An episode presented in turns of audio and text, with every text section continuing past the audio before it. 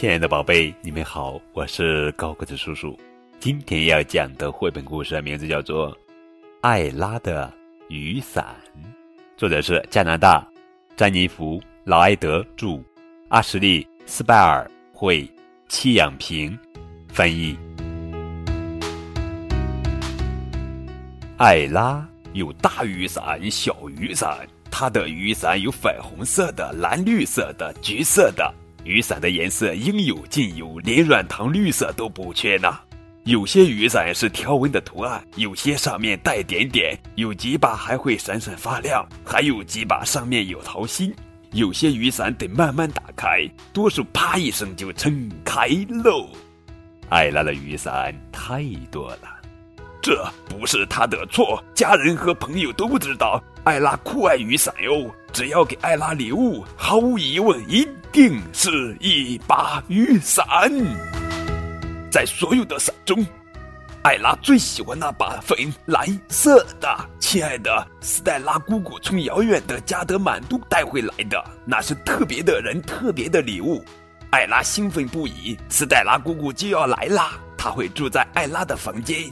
在平常的日子，艾拉的妈妈耐心又和善，可今天却心慌意乱。艾拉，她大吼：“斯黛拉姑姑没处挂外套，斯黛拉姑姑没处放衣服。”斯黛拉姑姑没处睡觉，艾拉努力解决问题。她整理大衣柜，填满厨房水池。她腾空卧室壁橱，塞满整个浴缸。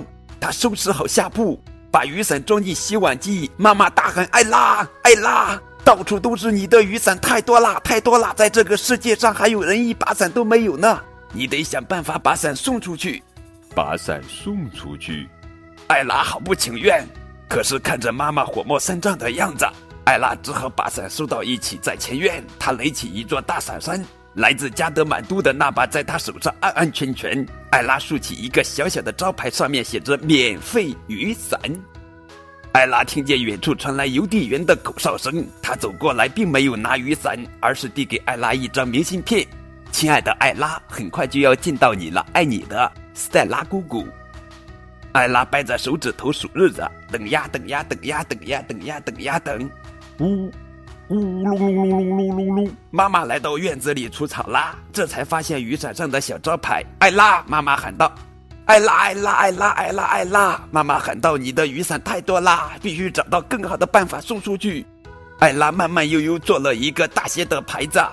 他把雨伞塞进小推车，手里紧紧攥着那把来自加德满都的蓝伞。艾拉用力拖着小车往城里走，没留意悄悄爬上天空的云层。起风了，下起的小雨越下越大，越下越大，越下越密，越下越大。没过多久，天上下起了倾盆大雨，咚，哗啦啦，哗啦哗啦，噼嗒滴嗒，啪嗒啪嗒啪嗒。一个浑身湿漉漉的跑步人慢下脚步，满怀希望地注视着艾拉的小推车。让艾拉吃惊的是，他没到这边来拿伞。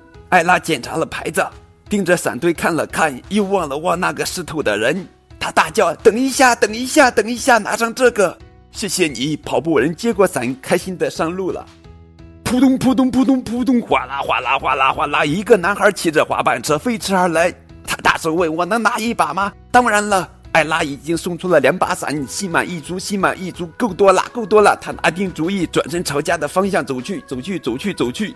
回家的路上，艾拉遇见一位冻得瑟瑟发抖的交通指挥员，遇见了湿淋淋的露营小朋友们，还遇到了湿透的遛狗人和被雨水浸透的工人们。他们都没有雨伞，都没有雨伞，都没有雨伞。每当拿出一把伞，艾拉就有一点小失落。不过在心底，她又很高兴。很快就剩下最心爱的一把了。如果只留下它，妈妈肯定不会责怪的。